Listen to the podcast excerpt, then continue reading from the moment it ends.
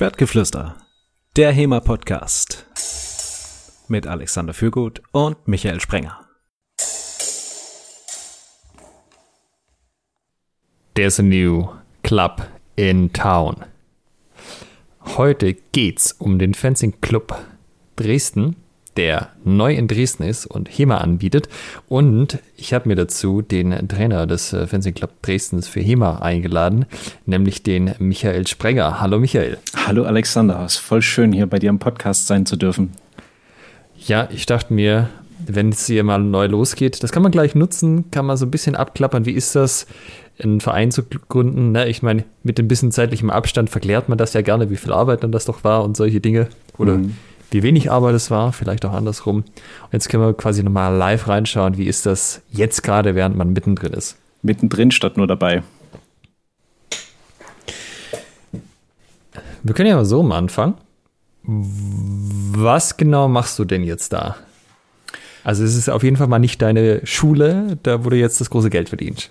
Nee, es ist eine Abteilung in einem Sportverein, also im Dresdner, der Dresdner Fechtclub ähm, genau genommen Dresdner Fechtclub 1998 e.V., hat äh, seit neuestem eine Abteilung historisches Fechten und ich bin deren Abteilungsleiter.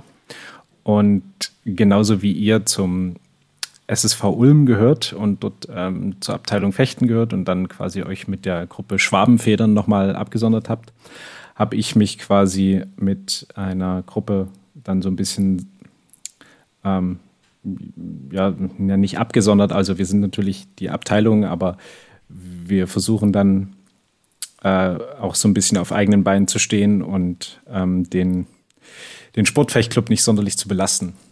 Und das ist ja eine schöne Formulierung. Wir versuchen sie nicht zu belasten. Ja, also so mit Webseitenverwaltung und so einer finanziellen Geschichten, dass das alles möglichst autark läuft. Und der Name der Gruppe ist Fencing Club. Mhm. Und die URL davon ist auch fancy-club.de. Genau. Pack mal in die Show Notes, aber ich glaube, ihr findet das auch so. Und seit wann läuft das Ganze? Also wann habt ihr mit Training begonnen oder vielmehr du? Äh, na, wir haben jetzt ja heute den an der Tag, an dem wir die Folge aufnehmen. Haben wir das eigentlich schon mal äh, gesagt, wann wir die Folge aufnehmen? Haben wir da schon mal das Datum genannt? Wir haben nur gesagt, dass es vorher ist, aber das variiert ja auch manchmal. Ja. Nee, dann, dann brechen wir mit dieser Tradition nicht. Wir halten es nach wie vor geheim, wann wir diese Folge aufgenommen haben. Ähm, so heute vor so ähm, vier, vier bis fünf Wochen. Mhm. Und wir haben diese Woche zum ersten Mal in der eigenen Halle, also was heißt eigene Halle, aber in einer angemieteten Schulsporthalle trainiert. Und äh, vorher war das quasi in den Räumlichkeiten des Fechtclubs. Da war so ein Tanzsaal oder gibt es einen Tanzsaal, den ich damals bei der, äh, bei der Begehung ähm, üppiger eingeschätzt habe, als er dann ist, wenn man historisches Fechten da drin betreibt.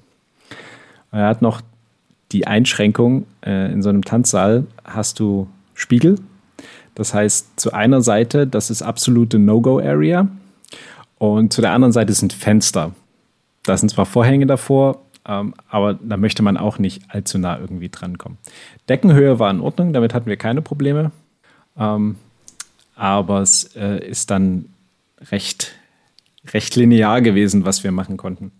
Und ähm, da das aber ein, ja, ein regulärer Sportverein ist, der auch Hallen anmieten kann, haben wir dann jetzt seit dieser Woche eine eigene, äh, also eine, eine Hallenzeit, zwei Stunden. Voll gut das ging erstaunlich schnell, weil normalerweise, also das war ja jetzt irgendwie, du hast, bist da rein, hast das gemerkt und hattest innerhalb von ein paar Wochen eine eigene Hallenzeit. Das ist äh, nicht überall so. Ich weiß nicht, ob das jetzt noch so Corona-bedingt ist, dass viele ihre Hallenzeiten zurückgefahren haben ähm, oder abgegeben haben oder mhm. wie auch immer ausgesetzt. Und ähm, dass jetzt vielleicht einfach zufälligerweise recht viel verfügbar war. Ich muss auch sagen, wir haben ähm, da wir noch eine recht kleine Gruppe sind, haben wir nur eine Einfeldhalle ähm, angemietet. Weiß nicht, ob das ausschlaggebend war, dass die leichter zu bekommen sind. Also es ist halt eine etwas kleinere. Also was ich gelesen hatte, ist, dass Corona-bedingt bei den äh, Sportvereinen die Mitglieder bis zu 30 Prozent zurückgegangen sind in der Zeit jetzt, seit das losging. Also das würde natürlich dafür sprechen, dass die, äh, dass da Zeiten frei geworden sind.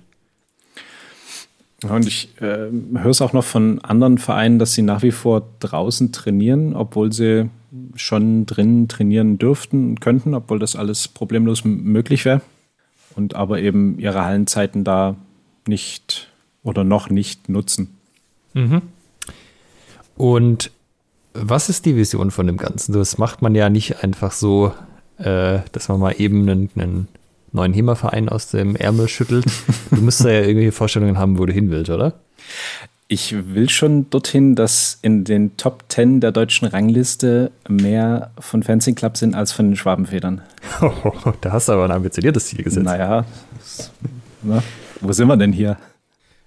Ich meine, wir haben jetzt Deutschlands größten HEMA-Podcast gestartet. Da mhm. kann ich auch Deutschlands größten Fecht-HEMA-Verein starten, sozusagen. Und den größten musste ich aber ordentlich mit Tom aus München von Ja, zumindest, zumindest den ähm, in, der, in der Rangliste am in den Top Ten der Rangliste am breitesten vertretensten sozusagen. Ja, Quantität, wo sie zählt quasi. Ja, genau. Dort, wo es drauf ankommt. Okay. Kannst du ein bisschen besser beschreiben, was hast du dir da so vorgestellt? Also, ist das jetzt einmal Training die Woche? Ist das okay? Sind es irgendwann sechsmal?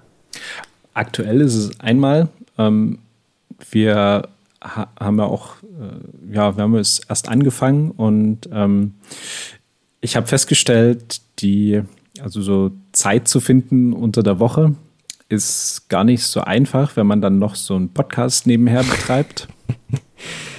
ja.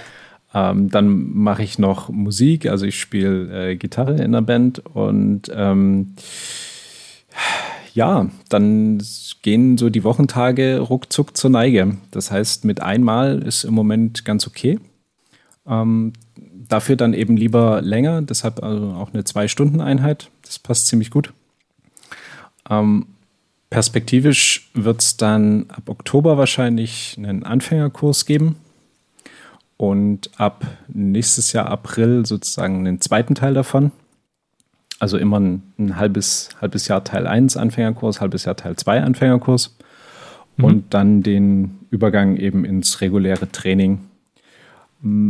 Wie das reguläre Training dann, ob das aufgebohrt werden soll, ähm, also kann ich sagen, ja, soll es. Wie schnell das umsetzbar ist, damit tue ich mich gerade ein bisschen schwer, das abzuschätzen. Weil du natürlich auch also klar kannst du drei Einheiten pro Woche stemmen. Ähm, Habe ich früher auch gemacht. Irgendwie ist es aber, ähm, wenn du mal nicht da bist, ist ruckzuck äh, ist der Laden tot, ne? Ja. Ähm, das heißt, das muss man dann auch entsprechendes Vertretungspersonal erstmal heranzüchten. Mhm. Und das dauert also mindestens so, hm, weiß nicht, so zwei, drei Jahre, bis man jemanden da vernünftig Training geben lassen kann. Ja, vermutlich. Na? Wir haben übrigens auch noch nie erwähnt, dass du in der Band spielst. Also wenn du hier jetzt noch mal einmal ein bisschen Werbung für eure letzte Platte machen willst oder so, das wäre auch der Moment. Ja, wir haben, wir haben in der Tat noch keine Aufnahme. Wir hatten das vor und äh, dann kam dieses Corona. Und ähm, ja, dann war mit Proben nichts. Ähm, dann konnten wir wieder proben. Dann haben wir für einen vermeintlichen Gig geprobt, der dann super in die zweite Welle fiel und dann konnten wir wieder nicht proben und jetzt haben wir auch erst wieder mit Proben angefangen. Ah ja, okay. Dann, wenn die Platte raus ist, kannst du es ja mal erwähnen. Ja. Ähm, aber dann zum Anfängerkurs. Also, das ist jetzt quasi, wie hast du das gedacht? Ist das ein zusätzlicher Termin, den, zu denen? Genau. Also quasi ein Termin reguläres Training, ein Termin Anfängerkurs? Genau. Ähm, der wird als ähm, Unisportkurs starten. Mhm. mhm. Und ähm, dann wird es noch ein paar Plätze geben für, also noch ein paar zusätzliche Plätze für Interessierte.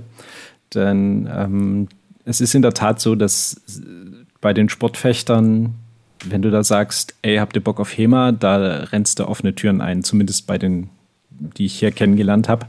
Mhm. Ähm, kommt immer noch ein bisschen drauf an, wenn jetzt, also bei den, bei den wirklichen Leistungssportlern ist es dann weniger, die sind halt auf ihre, auf ihre Waffe fixiert und ähm, quasi auf den, den Wettkampf und den, den Sport, die, Sportkarriere. Bei den Freizeitsportlern ist es allerdings, zumindest jetzt in meiner Wahrnehmung, so, dass sie da voll Bock auf Schwerter haben. Also viele fangen halt nach wie vor auch reguläres Fechten an, weil sie sagen, boah, geil, Fechten, also so, ne, drei Musketiere, ja. ähm, Schwerter sind geil, darauf haben sie Bock. Und ähm, HEMA deckt dann natürlich noch mal ein bisschen eine größere Bandbreite ab. Ist auch von den Regeln natürlich nicht so ähm, eingefahren, würde ich es mal sagen, sodass da sehr viel Begeisterung dafür da ist, nach wie vor. Und ähm, es ist natürlich absolut, also so ein, so ein gut ausgebildeter Sportfechter ähm, unter 20, das ist ja absoluter Goldstaub, ne? Dem bringst du noch ein bisschen Ringen bei ja. und also in Dresden ist ähm, reines Stoßfechten, also ist kein, kein Säbelfechten, das heißt, den musst du noch einen, einen Hieb beibringen, aber ansonsten läuft der Laden. Weil du gerade sagtest, Bandbreite, ihr macht aber Schwert, ist jetzt erstmal der Plan, das lange Schwert. Ja. Ähm, langes Schwert ist sozusagen das, das Haupttraining. Und im Anfängerkurs wäre ich aber, wie ich es postulierte, also ich, ich predige nicht Wasser und trinke Wein, sondern ähm, es wird dann knallhart Wasser getrunken und mit Ringen angefangen. Mhm. Also Ring, ähm, Dolch und ähm, einhändiges, einhändige Waffe, langes Messer, es steht dann eben im ersten Teil des Anfängerkurses auf dem Programm. Das heißt, du würdest ihnen gar kein langes Schwert in die Hand drücken im ersten Teil? Im ersten Teil nicht, nee. Mhm, das ist ja spannend. Dann werden wir ja, ja gut, im Oktober noch nicht, aber sagen wir mal Ende des Jahres sieht man dann ja vielleicht schon wieder, wie das Feedback da ist. Ob ja. die Leute das gut finden ja, oder ja. sagen, hey, ich will hier, gib mal das lange Ding da. Ja. Naja, man, man, man muss es ja so sehen. Wir wissen, das Langschwert die geilste Waffe ist, wo gibt. Mhm. Wenn du davon aber noch nie irgendwie großartig was gehört hast und jetzt äh, irgendwie vom Sportfechten dazu kommst oder mit einem Unikurs anfängst, dann hast du ja keine Ahnung. So. Das heißt, alles, was man dir in die Hand gibt, ist geil. Oder eben auch alles, was man ohne Waffe macht. Ne? Wenn du sagst, okay, wir ringen am besten am Anfang so ein bisschen ähm, und dann sagst du, ja, guck mal jetzt, hier können wir noch so einen Dolch nehmen. Boah, krass. Ja, dann sind die meisten schon total happy. Okay. Interessant, ja, werden wir sehen, ob das zieht. Ich hätte mir schon vorstellen können, dass die, dass die Leute schon auch sagen, ah, ihr macht so Schwertkampf. Das ist ja eine coole Sache. Da hätte ich aber auch gerne ein Schwert, wenn ich das mache. Und so den Zusammenhang jetzt von Dolch und unbewaffnet zu Schwertern irgendwie nicht mehr so herstellen können. Ich würde es jetzt auch nicht, also ich werde es beim Anfängerkurs nicht sonderlich lange herauszögern. Also äh, die kriegen ja im ersten Teil auch ein Schwert in die Hand, halt eine einhändig geführte Waffe. Mhm. Ich glaube, das interessiert da keinen, dass, ob das jetzt ein Messer ist oder ein Schwert, ob da jetzt noch ein Nagel dran ist oder also ich glaube nicht, dass das der Faszination irgendeinen Abbruch tut. Okay. Und du aber Moment, jetzt habe ich du hast ja gemeint, die, die Fechter, das wären teilweise Jugendliche, Teenager, Kids unter 20 und du machst aber einen Unikurs. Passt das zusammen? Weil Unikurs-Studenten ist ja eher Anfang 20 bis folgende. Ähm, na, es ist jetzt, das werde ich sehen. ähm, okay.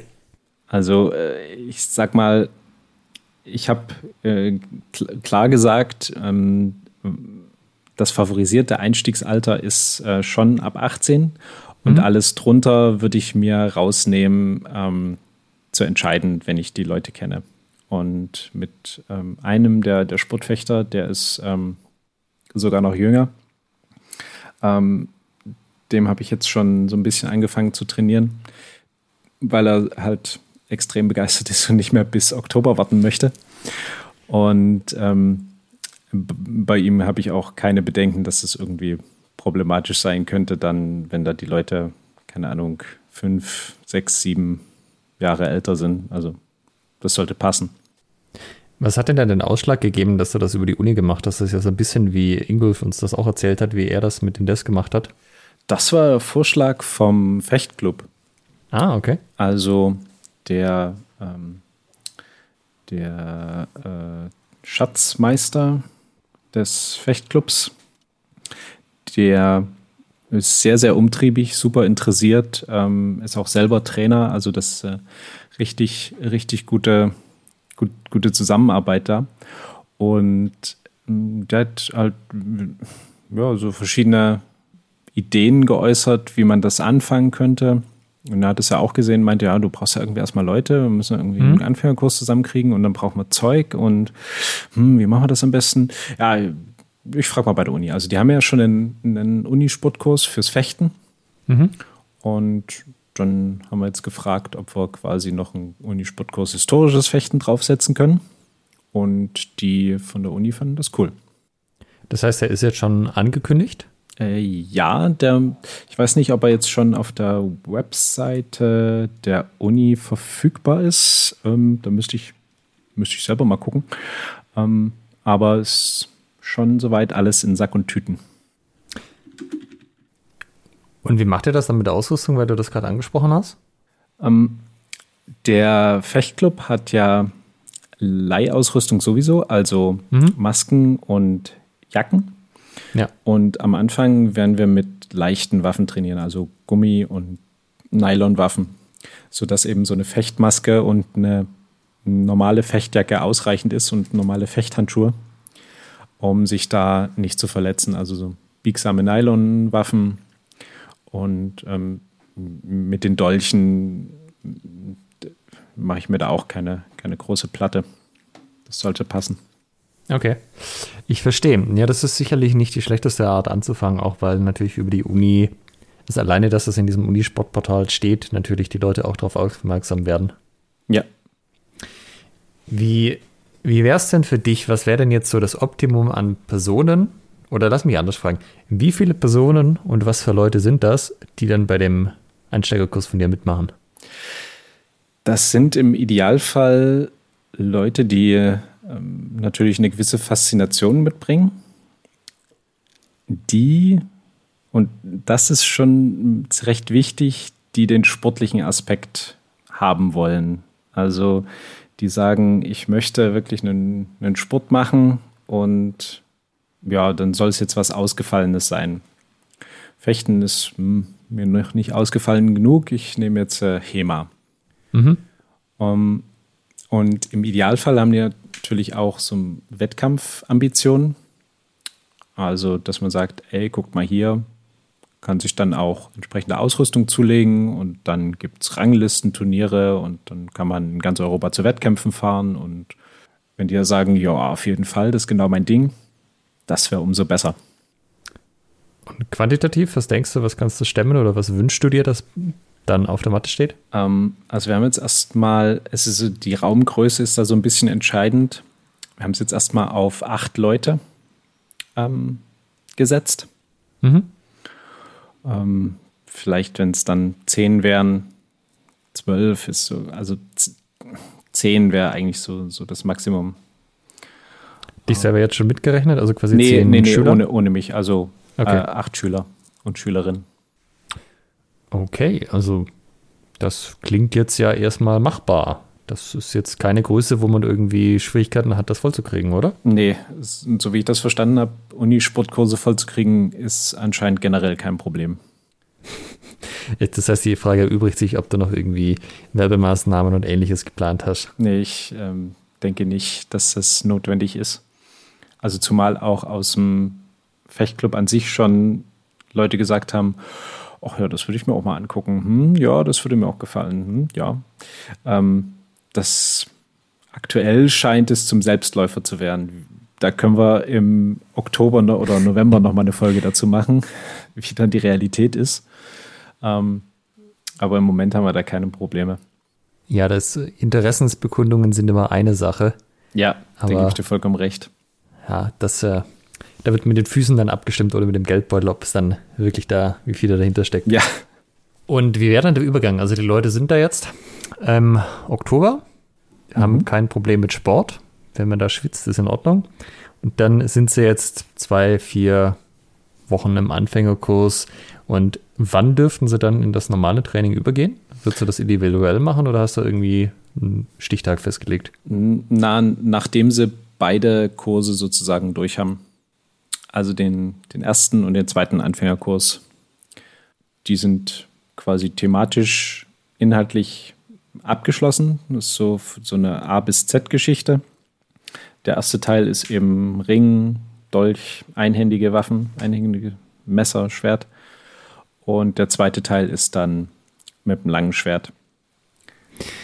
Was machst du mit den Leuten, die beim ersten Kurs wegbleiben und dann die neuen Leute, die gerne beim zweiten Kurs einsteigen würden?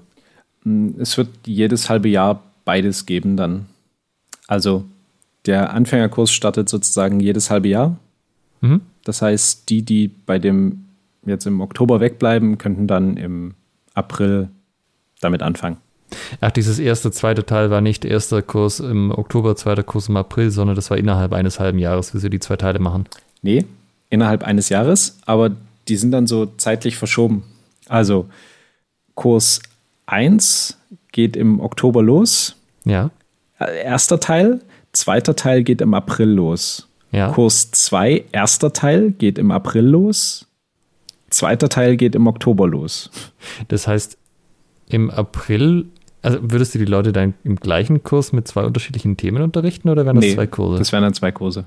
Also du gibst dann im Endeffekt drei Einheiten, die normale und noch zwei Anfängerkurse. Genau. Okay. Also es, äh, es eskaliert recht schnell dann. Ne? Also ab April kann ich mir dann überlegen, wo ich meine Zeit hernehme. Das heißt aber umgekehrt auch, wenn die Leute jetzt weniger als ein Jahr fechten, so lange musst du sozusagen im regulären Kurs irgendwie die Durststrecke überwinden, weil da halt keine Leute nachrücken. Ja, oder du hast halt ähm, gute Quereinsteiger, die Ausrüstung haben. Also es soll ja historische Fechter in Dresden geben, wenn die Interesse haben und Ausrüstung sind sie natürlich gern gesehen.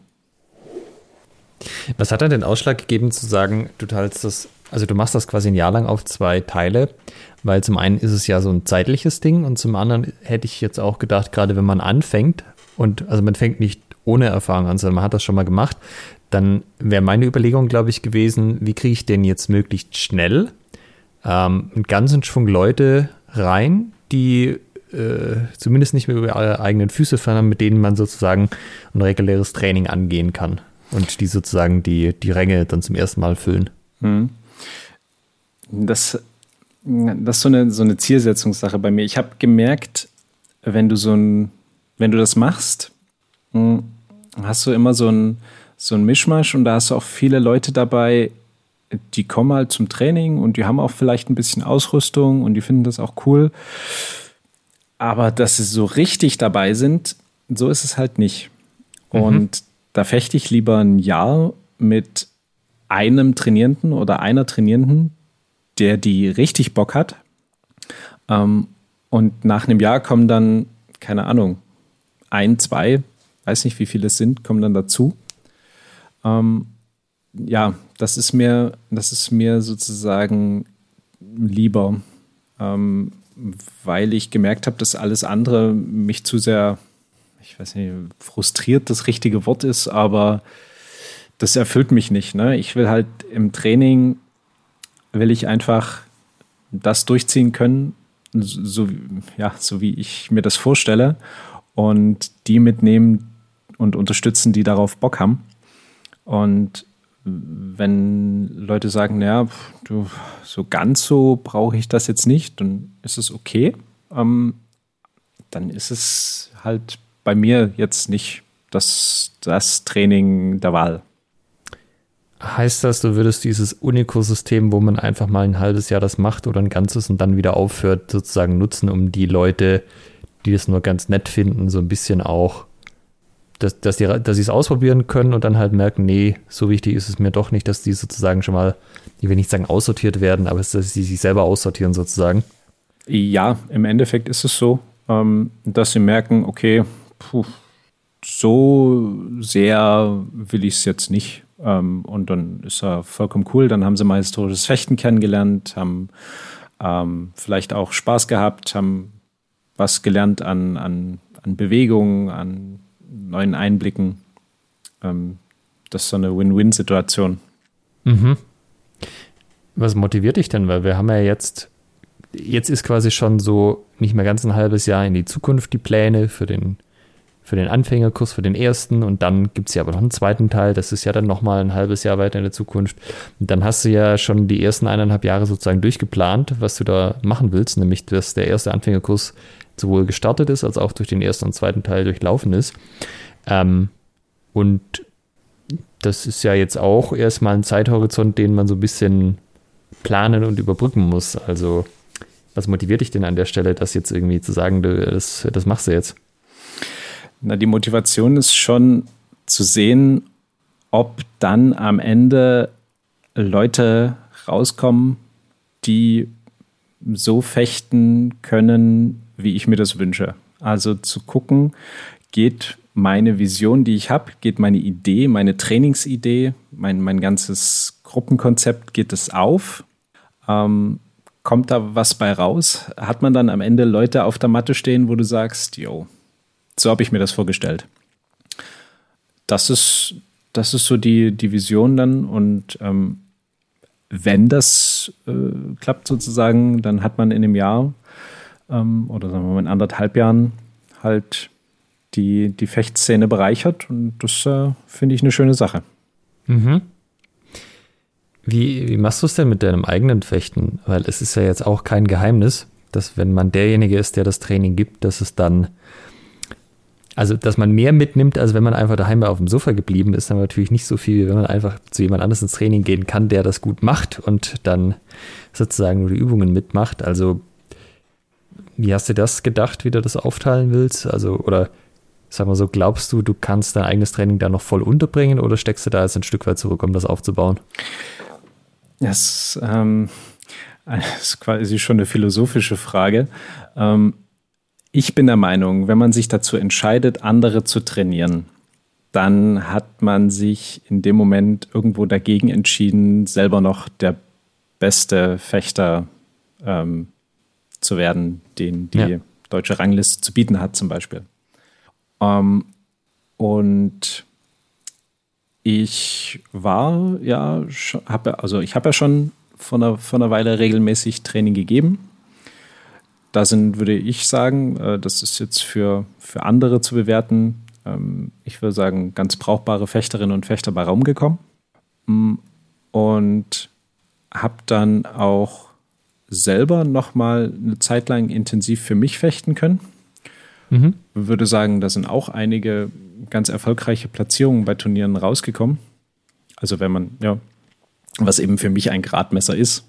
Und das Bedürfnis, aber äh, ja, das Bedürfnis, ein gutes Training in Dresden anzubieten, das war dann halt größer. Und da stecke ich auch gerne sozusagen als Fechter zurück, ähm, um die Möglichkeit zu bieten, ein gutes, gutes Training zu bekommen.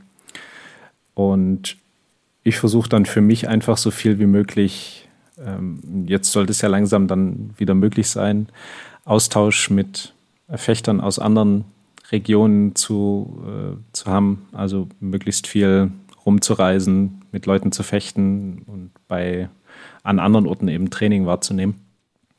Sei es jetzt bei Workshops, Seminaren, Veranstaltungen oder einfach so irgendwie eine offene Halle oder so. Mhm. Genau. Und natürlich Inspiration fürs Training zu finden.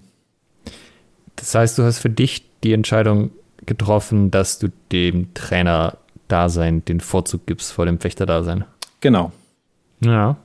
Das ist ja auch schon so, ich meine, wir haben das ein paar Mal schon angerissen. Das ist halt ein wichtiger Punkt, dass man sich das dass man das halt macht, weil sonst stehst du da sozusagen immer zwischen zwei Stühlen und weißt nicht, bin ich jetzt das eine, bin ich das andere, mache ich das eine, mache ich das andere und was ist eigentlich da, wo ich den Fokus drauf lege? Ich meine, das schließt sich ja nicht komplett aus, aber zu wissen, wo es sozusagen, wo das Herz hin zeigt und wo man sich im Zweifel für entscheiden sollte. Ja, nicht jedes Mal, wir machen das ja alle ehrenamtlich, aber öfters in die eine Richtung als in die andere. Das ist schon, schon, glaube ich, wichtig, dass man das auch einfach so dann sagen kann. Es führt ansonsten auch zu Unzufriedenheit. Also ich sehe das in meinem Bekanntenumfeld, also an ähm, Fechtern, die in die Trainerrolle äh, reingerutscht sind, könnte man sagen. Und aber die sagen, ja, das kann ich mir schon prinzipiell vorstellen, aber die das noch nicht so akzeptiert haben, dass das bedeutet, dass sie damit ihre Fechterkarriere abgeschlossen haben sollten. Ähm, und versuchen jetzt irgendwie so beides natürlich hinzukriegen. Und das, das, äh, das führt nicht zu, also das macht nicht glücklich, denn du hast immer das Gefühl, ja, ähm, hm, ich würde ja gerne selber mittrainieren und wenn du dann aber das Training auch nutzt, um selber mitzutrainieren, dann trainierst du die anderen nicht. Ne? Also äh, immer wenn du selber trainierst, kannst du nicht auf andere gucken, als sei denn, du hast jetzt wirklich eine 1 zu 1 Lektion. Ähm, aber ansonsten, aber bei einer 1 zu 1 Lektion hast du wieder auch den Fokus auf dein Gegenüber. Ähm, das heißt, dass du wirklich mal einfach trainieren kannst und jemand anders auf dich guckt und sagt, hier, guck mal da und dies und jenes und jetzt machen wir das, bliblablub. Das hast du nicht. Und das macht dich unzufrieden. Und andersrum macht es Trainierende auch unzufrieden, wenn du eben nicht als Trainer 100% für sie da bist, sondern ähm, ja, nur Übungen anleitest.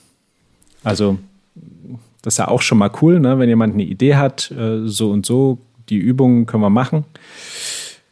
Trainer sein hat aber für mich auch diesen Aspekt, du bist dann dafür für den Fortschritt des Trainierenden oder der Trainierenden auch ein Stück weit mitverantwortlich. Also das entbindet natürlich die trainierende Person nicht davon, selber Fortschritte zu machen, also im Sinne von darauf zu achten, wie man weiterkommt.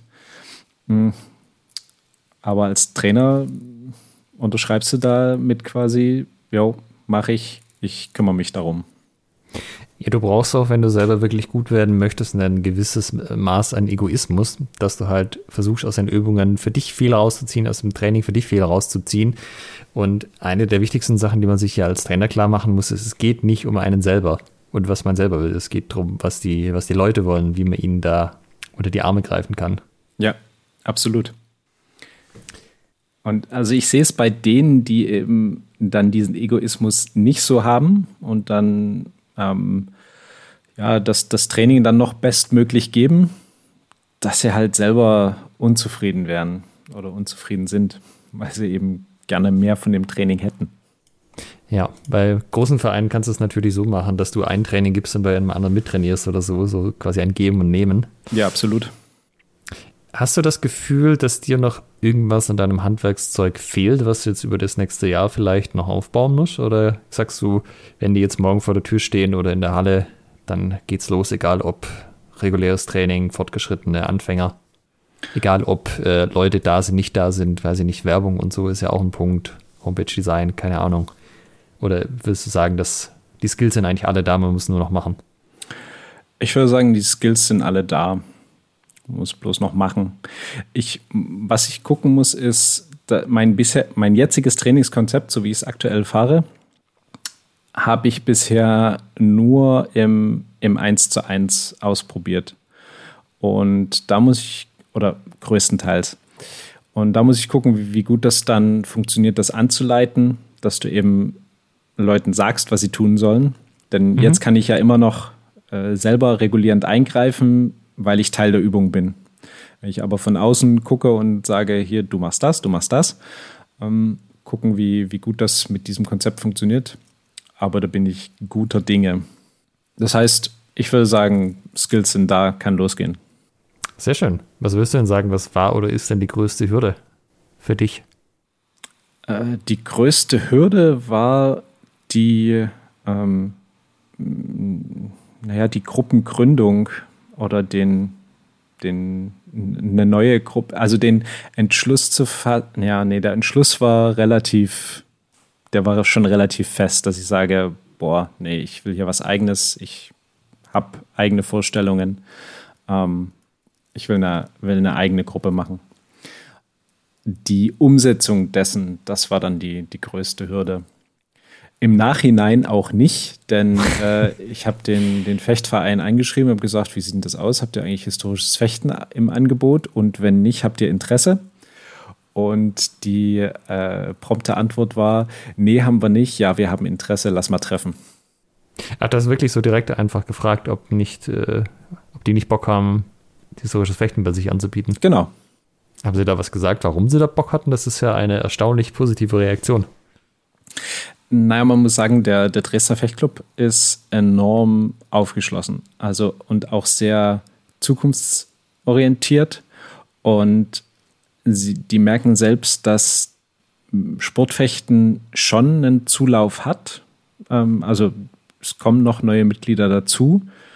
Ähm, aber wenn du perspektivisch irgendwie im Rennen bleiben willst, dann musst du dich breitbandig aufstellen mit allem irgendwie, was mit Fechten zu tun hat. Und äh, da haben sie gesagt, ja, HEMA passt dann genau in diese Schiene rein. Mhm. Also so quasi, wenn es den Fechtverein in 50 Jahren noch geben soll, oder ja, 20, 30, dann muss man gucken, was man macht, so auf die Art. Ja, und äh, ich sag mal, ein Stück weit kannst du da natürlich, wenn du das, wenn du das in deinen eigenen Ringen hast, ist, hast du natürlich auch besseren Einblick in diese Welt, in diese andere Fechtwelt. Ähm, und kannst dann auch ja, Dinge für dich nutzen, wenn du sagst, ja, das könnte interessant sein und, und andersrum. Also die Fechtmasken oder so ein, so ein Schrank oder mehrere Schränke voller Leihausrüstung von den Sportfechtern ist natürlich schon ein sehr großer Luxus, weil äh, Masken sind doch ein großer Kostenpunkt. Das ist ja bei uns auch so gewesen, dass es dann geheißen hat, hier, ihr könnt unsere Masken mit verwenden. Das haben wir dann gemacht, dann haben wir die ordentlich verbeult, dann hat man schon ein schlechtes Gewissen und dachten uns, wir kaufen da mal ein paar neue und ersetzen die und dann haben die uns einfach einen komplett neuen Schrank hingeschickt. Ich meine, das sind jetzt eure Masken, nutzt die mal. Äh, das sind jetzt die historischen Fechtmasken. Ja, also hast du ähm, hast du äh, Berichte gehört, bei denen das nicht so ist, dass es äh, da Fechtvereine gibt, die äh, dem historischen Fechten grundsätzlich nicht so offen gegenüber eingestellt sind? Boah, das ist also von, auf Vereinsebene weiß ich es nicht. Es gibt ja in Ulm und Neu-Ulm mehrere Fechtvereine. Wir haben halt dann quasi zu dem einen Kontakt gehabt, der halt die Abteilung eben vom SSV Ulm war. Die sind auch äh, super nett gewesen, so, das hat alles gepasst. Wir haben, die, der, bei uns war ja Kontakt ursprünglich mit, hey, habt ihr noch irgendwie alte Masken oder so? Wir würden da gebraucht gerne ein paar einkaufen waren historisches Fechten. Das war die einzigen, die sich sofort gemeldet haben mit, ah, das ist ja interessant, lass uns doch mal treffen. Und wo man da ins Gespräch kam, die anderen haben gar nicht geantwortet. Aber wir haben auch nicht direkt angefragt mit, äh, hättet ihr Lust auf eine HEMA-Abteilung? Ja. Ähm, was ich aber schon sagen muss, wir haben mal auf der, lass mich kurz überlegen, das war die deutsche Meisterschaft im Damendegen U17, glaube ich. Die hat in Ulm stattgefunden von unserem äh, Verein aus und dann wollten die vor dem Finale quasi noch irgendwie kurze Unterhaltung, dass die Fechterinnen sich ausruhen können. Und dann haben wir da halt so eine kleine Vorführung gemacht. Und der Kommentator war nicht von unserem Verein, sondern irgendwo extern. Und das war blankes Entsetzen, als wir da auf der Piste Leute entwaffnet haben und ein bisschen ins Ringen gegangen sind. Und er hat dann am Ende nur so gemeint, also, ah, das äh, ist ja glücklicherweise im äh, Fechten bei Ihnen nicht erlaubt, dass man da die Klinge greift und so. Brutale Sport. Also vorstellen könnte ich es mir, gehört habe ich davon aber tatsächlich auch nicht. Was man schon immer wieder mitkriegt, ist, dass eben das Sportfechten jetzt nicht die allerbeliebteste Sportart ist und schon auch äh, dafür, dass es das eigentlich schon ewig gibt, eher so ein Randphänomen. Mhm. Und das, äh, ja, also zumindest bei uns war man über den Mitgliederzulauf auch durchaus froh. Das, ja, würde ich so unterschreiben. Also vor allem, wenn du dir jetzt halt bei uns die Wachstumsrate anschaust, historische Fechtabteilung gegen moderne Fechtabteilung. Und das ist halt, äh, also keine Ahnung, wir haben die sowohl bei aktiven als auch bei äh, auf dem Papier, glaube ich, inzwischen bei beidem überholt. Okay. Weil wir halt äh, jedes, äh, jedes halbe Jahr einen Anfängerkurs mit mindestens einem Dutzend Leuten hatten und so. Ja. Und die sind dann auch alle geblieben bei euch? Nee, es hat man ja auch schon ein paar Mal, es bleiben immer nicht alle, aber im Endeffekt hast du dann trotzdem ein Wachstum, weil du ja auch immer ein paar Prozent Verlust hast, jeden, jeden Monat, jedes halbe Jahr. Und im Endeffekt war es dann halt trotzdem so, dass es im Ende, also ich weiß nicht, halbes Jahr, im halben Jahr wahrscheinlich schon so 15 Prozent tatsächlich effektives Wachstum hatte, was dann auch geblieben ist. Und das läppert sich halt über die Zeit zusammen. Also 15 Prozent Wachstum pro halben Jahr. Das war jetzt gerade geschätzt, ich habe es nicht ausgerechnet. Oh, das ist schon heftig, oder? Ich glaube, wir haben am Anfang sind wir mit irgendwie 20, 25 Leuten dem Verein beigetreten. Oder wahrscheinlich weniger, wahrscheinlich nur, wirklich nur unter 20 oder 15 bis 20. Und jetzt sind wir ja bei knappen 80, so ich glaube fünf Jahre später oder ja, wahrscheinlich, äh, wenn der Corona nicht mitrechnet, fünf Jahre seit wir beigetreten sind. Also es war, ist auf jeden Fall einiges. Krass. Ja, sehr geil. Naja, also bei uns hat das auch gut funktioniert und eben diese, dieser Maskenschrank ist halt schon sehr deluxe gewesen, gerade auch am Anfang, weil das Leihausrüstung war halt schon eines der größten Themen. Gerade wenn du anfängst, hast du ja auch nicht viel Kohle als Verein oder auch als Gruppe. Und wenn du da halt einen alteingesessenen Verein hast, der vielleicht auch sein eigenes Budget gar nicht komplett aufbraucht, dann sagt du, kein Problem, dann holen wir noch ein paar Masken, passt schon. Ja. Das ist halt schon gut. Ich bekomme auch ähm, Matten gestellt für, fürs Ring. Also die sind jetzt beim, beim Sportfechten regulär eigentlich äh, nicht dabei. Ne? Ja. Und ähm, ja, das hatte der, der, da kam auch der, der, der Kassenwart von den Sportfechtern dann direkt auf mich zu. Ja, was brauchst du denn? Braucht ihr Matten oder sowas? Irgendwie so Ausrüstung, wenn ihr euch da hier so äh, auf den Boden haut? Das ist vielleicht am Anfang ganz gut, oder? Damit du hier die, Ja, sehr schön. die Leute nicht verschreckst. Und ja, also Was für welche? So blaue Sportmatten oder Judomatten? Nee, ich habe ich hab mir so eine Deluxe-Matten rausgesucht, die du, ähm, die, die haben so eine, so eine, wie so eine Puzzle, ähm, Teile, also die kannst du so ineinander machen. Ah, Puzzlematten. Ja, Puzzlematten sind super, die gehen nicht auseinander. Aber es sind in Größen von, von, den, von den Sportmatten. Also nicht so eine, so eine kleinen quadratischen Mhm, Mini-Puzzlematten, sondern das sind quasi wie große, dicke Sportmatten, aber mit so einem Puzzle-Dingens. Also die Ja, kannst du so an. Also voll gut. Das ist doch super. Ja, ich weiß nicht, ob dieses, dieses äh, HEMA- und Sportfechtstreit, ob das nicht vor allem aus der HEMA-Szene getrieben Ja. wurde. Es kann aber natürlich auch sein, das hat sich über die Jahre gewandelt. Ich meine, wir haben ja schon von ein paar Leuten gehört, wenn du da vor 10, 20 Jahren irgendwie mit HEMA angekommen bist, dann bist du wieder äh, mit dem Besen aus dem Raum gescheucht worden und heute ist man da ja offener und kennt auch die Sportart. Ja, und weiß vielleicht auch, dass es irgendwie was mit Sport zu tun hat. Ich kann mir vorstellen, vor zehn Jahren, das war da hier so, was wollt ihr? Ihr Mittelaltermarktspinner kommt hier, Ja, genau. geht hab- mitsaufen. Ja, vor allem, wenn du jetzt keine Ahnung hast und du denkst, das ist super unseriös, dann sagen dir ein paar Leute, sie wollen sich mit Schwerter kloppen. Das hat schon was anderes, als wenn du weißt, ah, das ist ein Sport, die kommen da schon zurecht und bringen Ja. sich nicht alle gegenseitig Genau. um. Waren auch schon bei den European Games, das ist halbwegs was Seriöses. Ja. Hat es, äh, mir wurde auch gesagt, beim letzten Trainingslager der Herren hätte es auch ganz faszinierte Kommentare am Buffet gegeben, so von wegen, ja, was macht denn ihr hier? Ja, wir machen so einen Schwertkampf. Ah, HEMA. Ja, genau, das waren die, das waren die BJJler. Ich glaube, das hatte ich in der letzten Folge, äh, als wir uns über die BJJ-Gurte unterhalten haben. Hatte ich das, glaube ich. Äh, Ah, ich war das on air? Ich war mir nicht mehr sicher. Ich weiß gar nicht, ob ich, ob ich das im Vorgespräch oder ob ich das im Podcast erzählt habe. Ähm, Erzähl es nochmal. Ja, auf jeden Fall äh, total coole Truppe da. Ich weiß gar nicht, ob das jetzt irgendwie so der Deutschlandkader war oder ähm, irgendein Verein, das habe ich gar nicht so mitbekommen.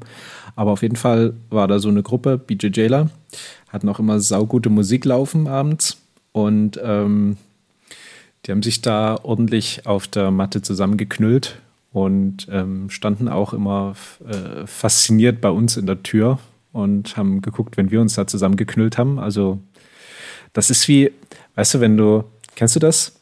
Wenn du ein, ein Band-T-Shirt anhast, Mhm.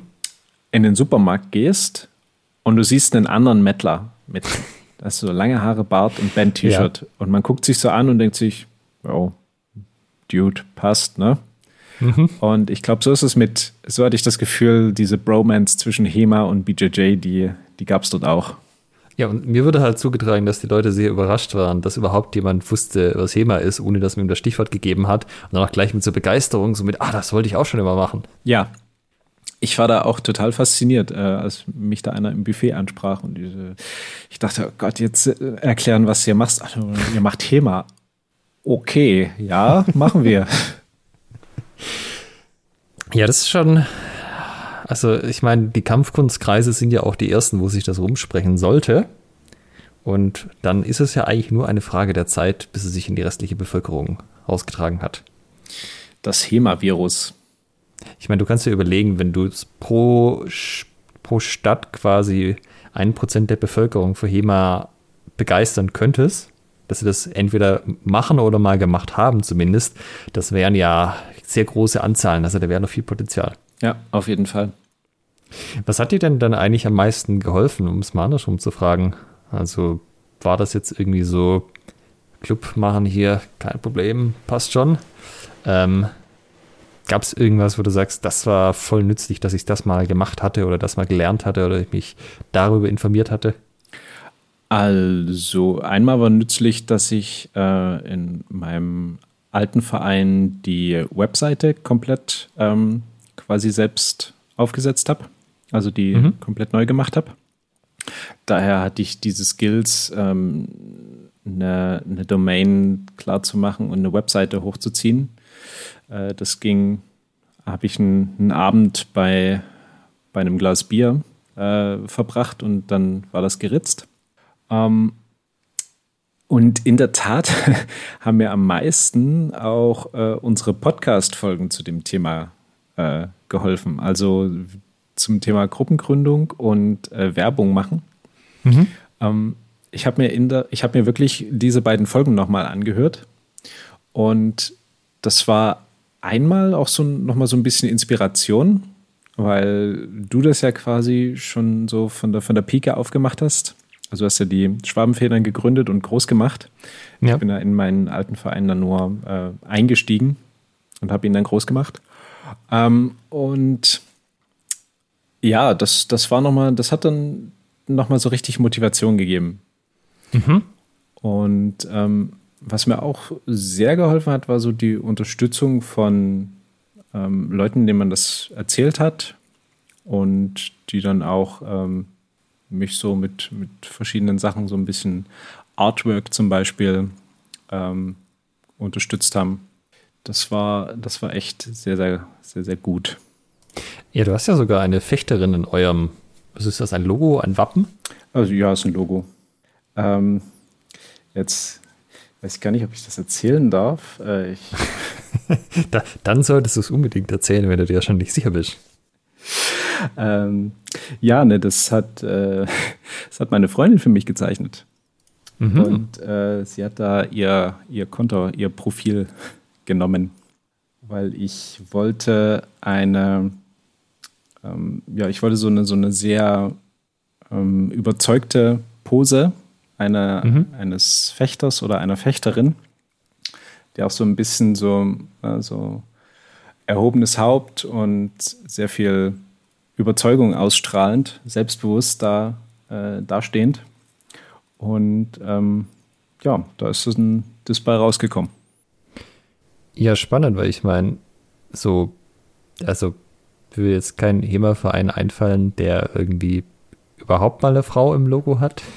Das war es eben auch, ne? Also als ich dann durch die, ich, äh, zur Inspiration habe ich auch durch die Wappen ähm, und, und Logos bei der DDHF-Mitgliedsgruppen gescrollt.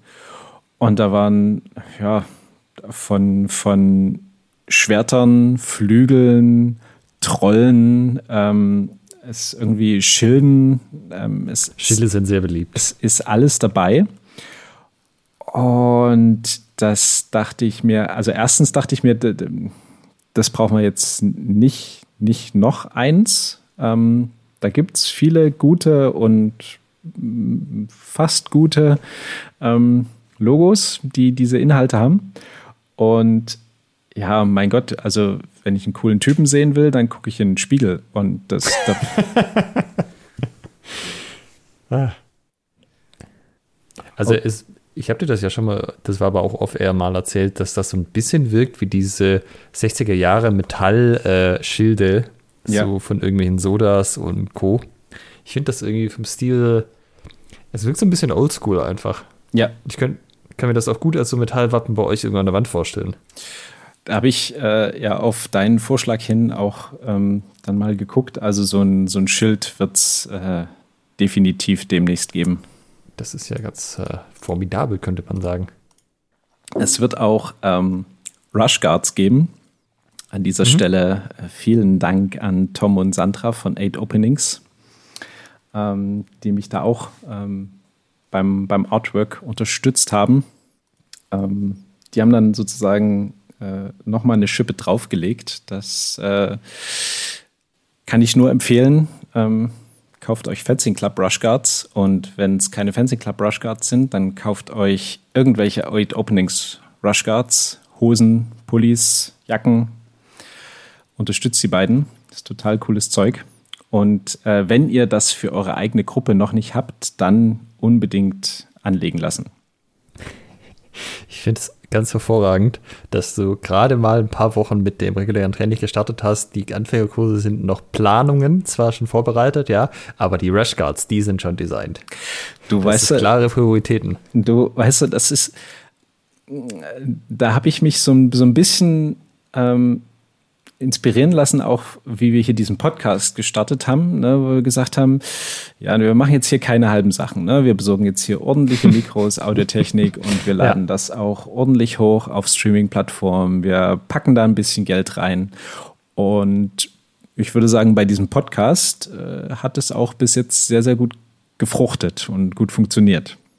Und mhm. ähm, ja, so für, für halbe Sachen, da bin ich einfach nicht der Richtige für deshalb habe ich jetzt auch meine eigene Gruppe. Du gehst quasi direkt in die Vollen. Ja. Ähm, ja, ist halt so, ne? Muss man, muss man auch mögen. Ich habe auch äh, Leute kennengelernt, die das äh, manchmal nicht so mögen. Ähm, meinen Zitat, äh, was war es? Laser Sharp Focus. Ähm, aber ja, ist halt so. Ja, man muss seine Stärken und Schwächen kennen und äh, damit umgehen. Ja, absolut.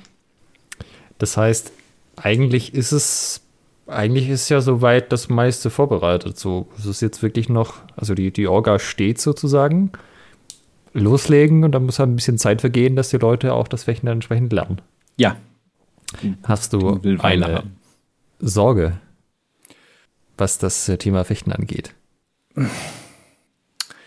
Ja, ich weiß nicht, ob Sorge das richtige Wort ist. Ähm, es ist natürlich eine Herausforderung, so viele Leute zu finden, mit denen man dann auch regelmäßiges Training machen können, die das auf diesem Niveau in der Intensität dann auch machen wollen. Also die sich dann wirklich so hinter HEMA klemmen, dass sie sagen, das ist jetzt äh, etwas, womit ich einen Großteil meines Lebens verbringen möchte und was ich ähm, auf Wettkampfniveau betreiben möchte und wo ich da richtig da hinterher bin und ähm, auch diesen, diesen sportlichen Aspekt, diesen Ranglisten-Aspekt zum Beispiel, ähm, die das wollen, da bin ich gespannt, ob das so viele, ob das so viele sind. Wäre das denn okay, wenn einfach Leute nicht auf Wettkämpfe fahren wollen, einfach trotzdem bei dir trainieren, motivierterweise? Ja, also wenn die sagen, dass der dass sie sich in das Training klemmen und sagen, ja, ich fahre jetzt zwar nicht auf den Wettkampf, aber ich nehme hier das Training so, wie es ist, auch in der Intensität und mit, dieser, mit diesem Fokus. Das soll mir absolut recht sein. Also eher ambitionierte Fechter, um es vielleicht mit dem Wort auszudrücken. Ja, absolut. Mhm.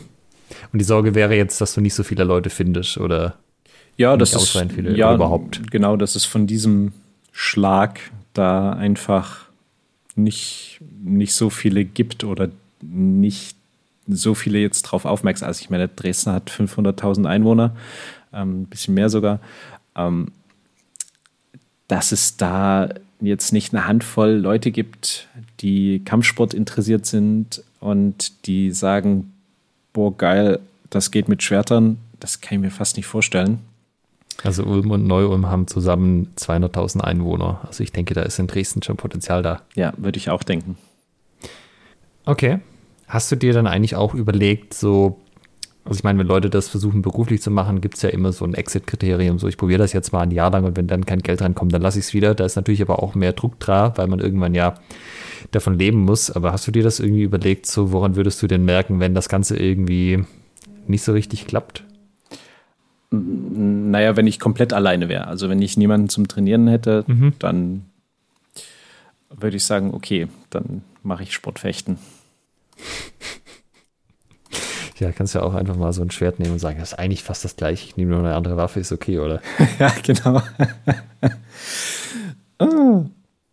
Und was sind so die nächsten To-Dos jetzt für dich? Oder woran bist du gerade jetzt aktiv dran? Oder ist alles schon fertig organisiert? Ähm, jetzt bin ich gerade aktiv dran, äh, mich auf das äh, Sportfest am kommenden Sonntag bei uns zu freuen. Also der Verein macht ein, ein Sportfest und dort ähm, haben wir auch gesagt, ja, machen wir eine kleine Präsentation, historisches Fechten. Werden wir ein paar Gänge fechten und Ausrüstung präsentieren und ich werde ein paar, paar Bücher mitnehmen, ein paar Waffen und dann können sich das Sportfechter und deren Eltern und Geschwister und Verwandte, die da hinkommen, ähm, ansehen und äh, mich Löcher in den Bauch fragen. Mhm. Und äh, das werde ich auch nutzen, um Schwertgeflüster-Flyer zu verteilen.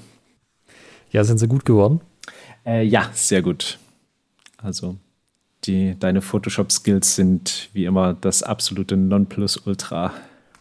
Ah, sehr schön. Da kannst du mir nachher ja mal in die Kamera halten nach dem Podcast. Ja, ähm, ja, und danach ist sozusagen der, der nächste große Schritt dann, ähm, den, den Anfängerkurs zu starten, zu gucken, wie das mhm. anläuft. Ja, also wann fangt ihr an? Also, ich meine, du hast Oktober gesagt, Anfang mit der Ende? Äh, Anfang. Das neue Semester das heißt, geht äh, im, ja, es ist wahrscheinlich so Mitte, Mitte. Ich glaube, so um 10. rum, 10. Oktober rum geht das neue Semester los und dann irgendwie, keine Ahnung, starten in der ersten Woche die Sportkurse. Irgendwie sowas, glaube ich. Ich habe vorher irgendwas gesagt von, das ist ja noch ein halbes Jahr hin, aber es sind ja eigentlich nur noch zwei Monate bis Oktober. Ja. Ach, wie die Zeit verfliegt, schon wieder der Sommer halb vorbei. Merkt man bei dem ganzen Regen gar nicht. Ja, spannend. Also, ich meine, da hast du dir ja schon einiges vor. Ich sag mal, an der Ambition soll es nicht scheitern an der Stelle und an der Motivation, so klingt für mich jetzt auch nicht. Das wäre auch irgendwie ein bisschen, äh, da, da wäre ich ein fragwürdiger Mentaltrainer, wenn das ja an, der, an der Motivation und am strukturierten Angehen von neuen Herausforderungen scheitert. Du sagst dann schon bei den Anfängern im Training öfter mal so Sätze wie: Ich als Mentaltrainer mache den Skihau so. Ja. was, ist, was ist generell noch zu tun, also den Anfängerkurs zu starten? Also Gibt es sonst noch irgendwas, was du, wo du jetzt sagst, das muss ich voll noch vorbereiten? Das ist noch mein To-Do sozusagen für die nächsten Monate? Also die, die Waffen müssen noch beschafft werden für den Anfängerkurs. Ähm, mhm. Das läuft über die Uni. Äh, die haben jetzt äh, ein paar Angebote von mir bekommen und auf einem steht groß und fett drauf, das bestellen. ja, weil die, die Uni braucht halt äh, immer so ein paar Vergleichsangebote. Ja, so behördemäßig. Ja, genau. Und ähm, wenn die bestellt sind und dann auch pünktlich da sind, dann mache ich da drei Kreuze. Ähm, da hat mich der, der Paul Becker von Inmotu sehr unterstützt. Also ähm, von ihm werde ich dann hoffentlich die ähm, Waffen beziehen. Ähm, und äh, der hat mir da quasi so für, für meine Bedürfnisse so die, die Sachen angefertigt oder anfertigen lassen, da über seinen Supplier. Ähm, das war auch echt sehr, sehr hilfreich, dass ich mich da um nichts großartig kümmern musste, sondern ihm sagen konnte, du, ich brauche Waffen, die müssen halbwegs bindungsstabil sein, die sollten leicht sein, die müssen aber im Stich äh, ordentlich nachgeben, damit wir einfach normale Fechtausrüstung benutzen können. Und er hat dann gesagt, ja, alles klar, ich kümmere mich drum. Und das auch, das hat mir echt viel Hilfe äh, oder hat mir sehr geholfen. Mhm. Ja, das ist cool. Also du klingst jetzt auch eigentlich nicht besonders gestresst dafür, dass du das ja, dass das ja eigentlich, wie soll ich sagen, also die Leute stellen sich das ja immer wie so ein krasses Riesending vor. Und es hilft sicherlich auch, dass du schon Erfahrung hast und jetzt nicht komplett bei Null einsteigst. Aber eigentlich klingt das eher so wie mit so ein bisschen, na, mit. Ich habe das eigentlich im Endeffekt alles organisiert. Das läuft so, es gibt noch ein paar Sachen zu tun, aber du gerätst es nicht in Stress, weil irgendwas noch komplett offen ist. Nee, äh, das ist es sicherlich nicht. Man sollte den Fakt dass ich ähm, aber schon über zehn Jahre historisches Fechten mache, gut in der Szene vernetzt bin und ähm, auch so schon verschiedene Stadien des, ähm, des Trainings, ich sag mal, starten, aufziehen, ähm, was man so an Ausrüstung braucht und wie man das macht, dass ich das schon, dass da eine gewisse Vorerfahrung habe, ähm, hm, würde ich. Mag, mag hilfreich sein. Mag hilfreich sein, ja, genau. Okay. Ja, aber dann bin ich ja eigentlich äh, guter Dinge, weil du da so guter Dinge bist, dass das alles rund läuft. Ich meine, ein paar, also die wenigsten Pläne überleben den Feinkontakt. Ja. aber ich sag mal, trotzdem ist es natürlich hilfreich, sich vorzubereiten, weil dann gibt es schon mal weniger Dinge, die schief gehen können. Ja, absolut. Wir fragen ja unsere Gäste immer, so gegen das Ende des Podcastes, wie man sie denn unterstützen kann. Und äh, da die meisten ja weder von HEMA leben noch irgendwie sonst geldmäßig involviert sind oder sonst Projekte haben, wo man sie tatsächlich unterstützen kann, äh, gucken sie uns dann immer mit großen Augen an und so, ja, keine Ahnung, kauft mein Buch oder so. Gibt es denn eine Möglichkeit, wie die Szene dich unterstützen kann an der Stelle? Kauft mein Mentaltraining. Nee, ähm, äh, also wenn, ähm, ihr könnt ja mal demnächst, wenn es die dann verfügbar gibt, die Rush Guards äh, von Eight Openings, ähm, an denen verdiene ich nichts, aber äh, Eight Openings. Und ähm, ich habe einfach was davon, dass sozusagen der Name Fencing Club so ein bisschen in die Landen getragen wird. Ihr habt meine Erlaubnis, auch wenn ihr nicht bei mir trainiert, die Rush Guards zu tragen. Das ist ja sehr nice. Dann kann ich mir da fünf Stück holen und mich auf dem nächsten Event mal ordentlich daneben benehmen. Genau. Ja, mein Gott. Jede äh, Publicity there, ist gute Publicity. Genau, there is no bad press. Ähm, ja, ansonsten, auch, ich freue mich immer mal auf ein Seminar eingeladen zu werden. Also falls jemand Interesse am Fechten, Ringen, äh, den, der mentalen Wettkampfvorbereitung, was auch immer hat, da äh, freue ich mich doch äh, vorbeizukommen. Und natürlich, wenn wir hier in Dresden was ausrichten, sei es jetzt Turnier, sei es Seminar, sei es irgendwie sonstige Veranstaltung, wenn ihr da zahlreich teilnehmt und uns unterstützt, das äh, wäre auch eine riesengroße Hilfe. Das ist aber noch nichts Konkretes geplant. Nee, konkret nicht, nee. Ich, ich denke, wir werden es an, äh, zu gegebener Zeit in diesem Podcast erfahren. Ja. Schwertgeflüster, der Schleichwerbe-Podcast. also so geschlichen war das sonst immer nicht, muss ich sagen. Ja, aber liebe Hörer, im Endeffekt habt ihr das jetzt ja gehört, ne? Micha ist mittendrin in dem ganzen Aufbauen, hat noch einen Weg vor sich, ist aber guter Dinge. Also, ja, kann man schon, kann man schon machen. Kann man auch heute noch machen, gibt auch heute noch genug Markt für alle oder zumindest die meisten. Ja, also ich meine, wenn ich mir Berlin oder München angucke, da gibt es ja keine Ahnung, wie viele Fechtgruppen. Also ich sage, München ist ja gerade auch mit. München ist echt krass. Vor allen Dingen mit, da hast du ja mit die beiden größten, mit Gladiatoris und Ox, ähm, größten Fechtgruppen in, in Deutschland in einer Stadt. Und dazu gibt es dann nochmal kleinere Splittergruppen, die sich auch gut halten. Ähm, also wahrscheinlich es, ist der Markt immer noch nicht gesättigt. Es kann, es gibt einfach nicht genügend Themaangebote. Ja, also nicht schüchtern sein, einfach mal gründen. Das sagt man, äh, das sagen Angel-Investoren auch immer. Ja.